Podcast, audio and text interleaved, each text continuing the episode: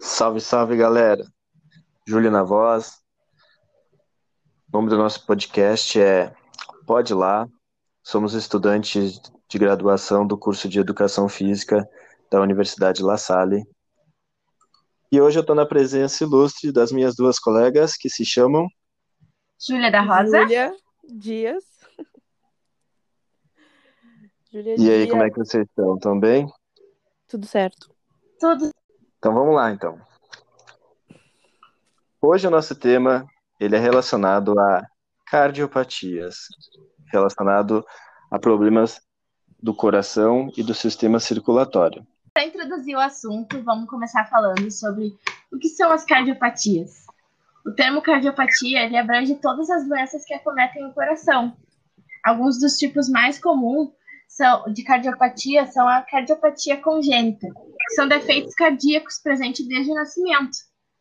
Tem doenças também do miocárdio, ah, infecção no coração, cardiopatia hipertensiva, a cardiopatia isquêmica e muitas outras cardiopatias. Interessante que algumas cardiopatias elas são imperceptíveis, né? E uma delas que é a mais recorrente de todas é a hipertensão, que não tem nenhum sintoma nos seus estágios iniciais e intermediários. O indivíduo só sente sintomas assim ah, mais, mais fáceis de perceber quando a, a hipertensão já está num estado avançado ou quando ele tem uma, uma situação mais aguda de pressão alta, né? Como, por exemplo, ah, geralmente ah, tem vários problemas relacionados a AVC no domingo, pós-almoço aqui no ah, estado sim. por, por conta do churrasco e do sal. O sal ele é, hiper- ele é ele faz a pressão subir, né? A pressão arterial subir. E o indivíduo sente uma forte dor de cabeça e quando vai para o hospital, ele simplesmente teve um AVC. E só sente quando teve um problema muito grave, né? Já outro no, no, no outro polo a gente tem a hipotensão, né? Que é mais fácil de perceber. Geralmente, desde pequeno, né, a pessoa já, já consegue ver sinais, consegue sentir alguns sintomas que induzem a entender o que que tem, né? Antes mesmo de ir no médico consultar. Sim. E aí é que tá a importância, né? Da prescrição médica, do, do acompanhamento médico. Tá, e quais são os sintomas mais comuns nos cardiopatas? A gente tem a cianose, né? Que, são- que é quando a cor da pele ela fica mais cinzenta, mais azul, assim, principalmente na região da boca. Tem inchaço nas mãos, nos pés, tornozelo, falta de ar. É, isso é A muito falta de ar variável. durante as atividades também. A fadiga. Depende muito da, do, do tipo de, de cardiopatia que o indivíduo tem. Algumas cardiopatias têm alguns sintomas, outras têm outras. Mas Então é muito variável. são essas. né? Só percebe, algumas só percebe ah, fazendo algum teste específico de frequência cardíaca, por exemplo. Pode pegar um indivíduo que tem uma cardiopatia, ele dizer que está super bem, e aí tu colocar um frequencímetro dele, ele estava só caminhando e o batimento dele tá a 210, e ele Ah, vai dizer que tá verdade. super bem para ti. Então é muito, muito difícil às vezes identificar. É muito relativo, depende muito. Por conta da, da, da variedade de patologias. Ah, falando em, em treinamento, as academias dão suporte para, para o monitoramento dessas pessoas cardiopatas? Bom, como praticante da, da área, né, da musculação de, e funcional e também como quem já estagiou alguns anos, acredito que a maioria das academias não fornecem uma estrutura boa desde a anamnese até ah, material mais técnico, como frequencímetro e medidor de pressão, né, para ferir a pressão. E Isso é o básico, também, né? é, isso é o básico.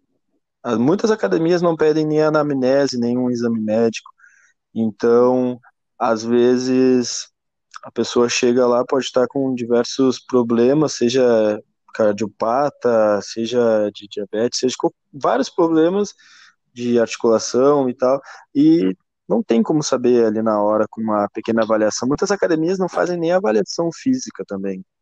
Então é, é difícil tu ter uma demanda muito grande, que é o comum, né? Muitos alunos, e lembrar de conversar, e às vezes a pessoa até fala para ti que tem algum tipo de cardiopatia, mas tu vai passando o tempo, é, é difícil pela demanda muito alta, né? E também pela rotatividade, às vezes o aluno vem de manhã, vem de tarde, e aí não é o mesmo professor, mas nós, como profissionais, temos que estar atentos quanto a isso e perguntar e tentar deixar anotado quando tiver algum problema assim, né, nesse sentido.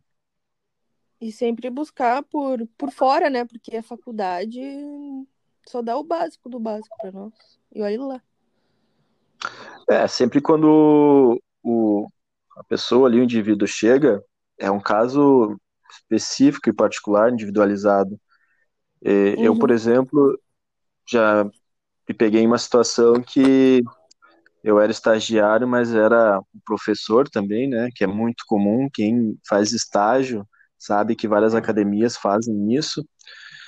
E chegou o idoso, um idoso de mais ou menos 60, 70 anos, que tinha tido ataque cardíaco, tinha, tinha tido parada cardiorrespiratória, tomava medicação, tinha demência, e eu tinha que prescrever um treino para ele na hora, só que é impossível, então eu tive que conversar, tive que explicar, peguei todos os dados dele e, e aí eu tive que pensar depois, aí conversei com um profissional que não estava ali no momento, mas aí é difícil uma academia assim que dê, dê tempo de tu conversar com a pessoa, de tu explicar. Essa academia era, era do governo, né? Então Uhum. tem um controle de de, de atestado médico, então tu só, só treina lá com o atestado médico. Então, é, mas é difícil, no, na, principalmente na iniciativa privada, né? Ter esse controle. Do o único lugar da iniciativa privada que eu treinei que solicitaram um atestado médico, né? Foi no, no La Salle, quando eu fui fazer natação.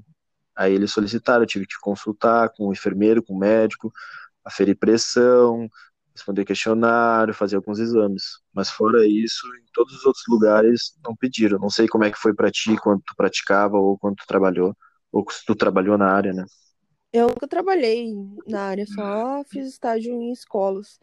Escolas é é outro motivo para se preocupar também, né? Porque muitas vezes a criança ela pode estar tá ali a milhão, né? Ser super saudável, mas a gente não sabe, né? Uma hora a criança pode estar correndo, dar um treco nela, e nós, professores, não podemos pegar a criança e levar para o hospital. Então, acho que a escola também deveria ter um, um kit emergência, tipo, básico, né? Sim. Às vezes não, não, não, não precisa necessariamente ser um problema gravíssimo a criança ter. Só dela Exatamente. ter pressão baixa, por exemplo e não informar o professor, aí o professor vai para uma quadra aberta, no sol das 11 horas da manhã, passar uma atividade aeróbica. A criança não comeu, ou comeu era 7 horas da manhã, 4 horas atrás. Pode ser que a pressão da criança baixe, né? Então, Uhum. se tu sabe, se tu soubesse, né, se tu tivesse como uh, se já tivesse algum protocolo, né, para pedir de todos os alunos algum tipo de testes, até uma anamnese assim mais de saúde, seria mais fácil, né, para o professor que é da licenciatura. Né?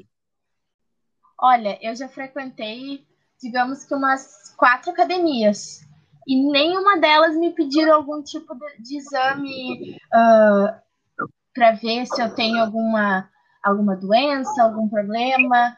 Uh, ou se eu, se eu tenho um acompanhamento médico. Uh, a maioria que tu chega lá, eles perguntam qual que, é, qual que é o teu objetivo, né? Tá malhando ali, ai, qual que é o teu objetivo? Ai, é ganhar massa, massa muscular, é fortalecer não sei o quê. nenhum deles per, uh, perguntam se tu já tem uma prescrição médica, de algum médico que te indicou para fazer aquela atividade, de alguma coisa assim. Todos eles é teu objetivo e quase que nem tem o cuidado ali com a tua saúde, né? Para ver se tu tem alguma, algum diagnóstico clínico, né? Ah, entendi, Verdade. entendi. E muitas vezes eles fazem os treinos, se não iguais, muito parecido para todo mundo, né? Então, tu acha que eles vão se preocupar com uma pessoa que é cardiopata? Pra falar bem a verdade. Bah. Olha. É, isso, ah, eu, eu, eu penso, eu tô pensando mais na musculação, que é mais fácil ainda de tu conversar, individualizar. Mas imagina agora uma pessoa que é, é professor de, por exemplo, crossfit, que uhum. é muito difícil de acompanhar, é muita intensidade, e é mu muitas pessoas, é muitos movimentos complexos, então às vezes tu se, se, se apega mais a movimento, a técnica, e esquece às vezes o fator de intensidade, né? Sim. Então, eu queria agradecer os patrocinadores, a, a Nike, Gatorade, Sally. Esse foi o podcast de hoje. Muito obrigado. Gostaria de agradecer ao professor Vidal que nos proporcionou essa, essa atividade muito legal, muito... super interativa. Isso aí, isso aí. então é isso. Tchau, pessoal. Então é isso. Valeu, obrigado. Um abraço. Tchau!